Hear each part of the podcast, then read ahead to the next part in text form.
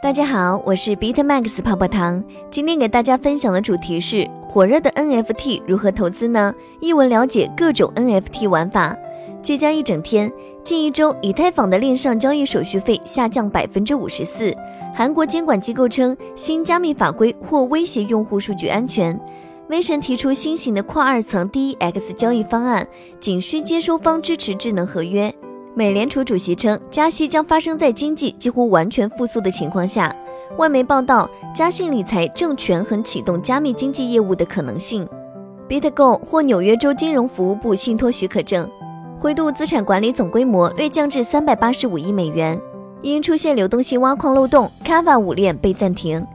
以下关于如何进行 NFT 投资，来自区块链资深布道者加密笔记本。了解更多财富密码，可以加泡泡糖微信小写的 PPT 幺九九九零六。近期，加密货币社群中对 NFT 的讨论度越来越高。继去年下半年延续至今的 DeFi 板块之后，业内普遍认为 NFT 会成为二零二一年整个币圈新一轮爆发的增长点。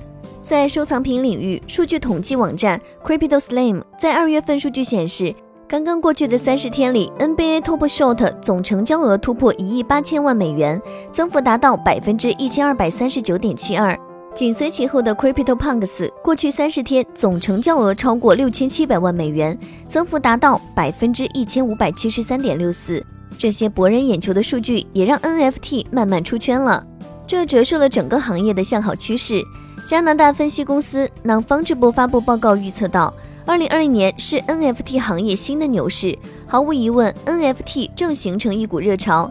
在 NFT 二零二一年的又一波热潮中，我们如何参与到 NFT 领域中来，分到一杯羹呢？下面本文将围绕这个问题展开介绍四种 NFT 的投资方式，帮助你制定自己的投资策略。一、购买及出售 NFT 资产。交易市场上购买及出售 NFT 是参与 NFT 赛道最为简单与普遍的一种方法。这种玩法相当于将艺术品的收藏与出售将线下搬到了线上。以当下最火的 NBA Top Shot 为例，NBA Top Shot 就是数字版的 NBA 球星卡，只不过这一次你收集的不是卡片，而是球星的精彩时刻。玩家可以通过购买卡包，并在稀有卡包发售的时候参与到抢购来收藏这些球星卡，并且每个卡牌都有自己独特的编号、稀有度、视频内容等。当你有了这些收藏卡，你就可以按照你期望的价格上架销售，从中获取利润。关于如何购买 NFT，以太坊上有许多像 OpenSea 等常规 NFT 平台，集合了生态系统中的 NFT，玩家可以在其应用界面来购买各种 NFT 资产。还有一些专门的 NFT 市场，例如 Super Rare 和 NFT Gateway，这些市场专门针对的是 NFT 加密艺术品。此外，也可以通过 NFT 产品的官网来购买相应的 NFT 资产。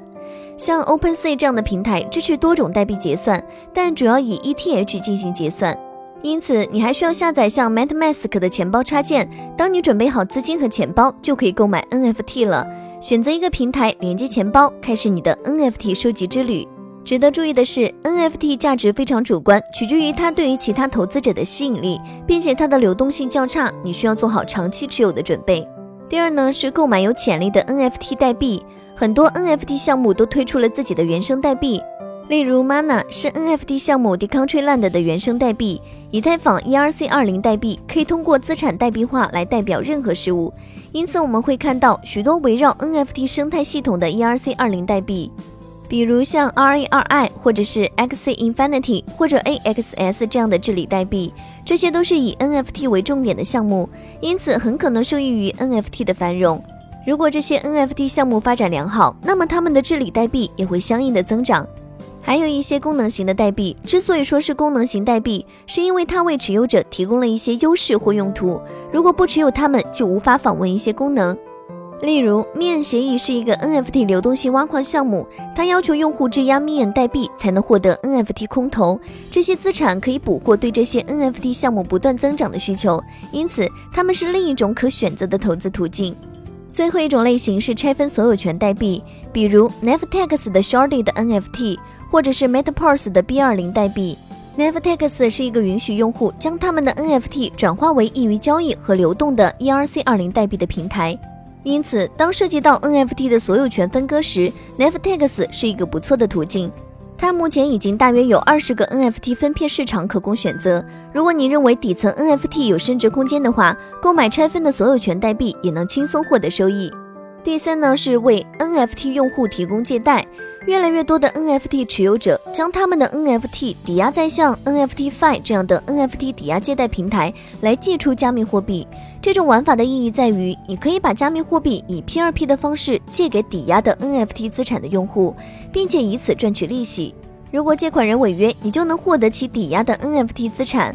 此外，DeFi 与 NFT 流动性挖矿也是一种可以获得高回报的方式。流动性挖矿是指抵押或出借加密资产，以产生额外的加密货币形式的高回报或奖励的做法。以 Ivy Culture 为例，在 Ivy Culture 上，用户可以通过抵押 A Token 来获得小幽灵，每一个小幽灵都是一枚 NFT 代币。Ivy Culture 的特别之处在于，小幽灵背后的抵押品 A Token 是一种生息代币，随着时间的累积，抵押品的价值会增长。第四呢，是购买 NFT 指数基金。NFT 指数基金让投资 NFT 变得更加容易，其中最具代表性的是 NFTX，这是一个在以太坊区块链上用于生成由 NFT 收藏品支持的 ERC20 代币平台。这些代币被称为基金，并且它们是可以替代和可以组合的。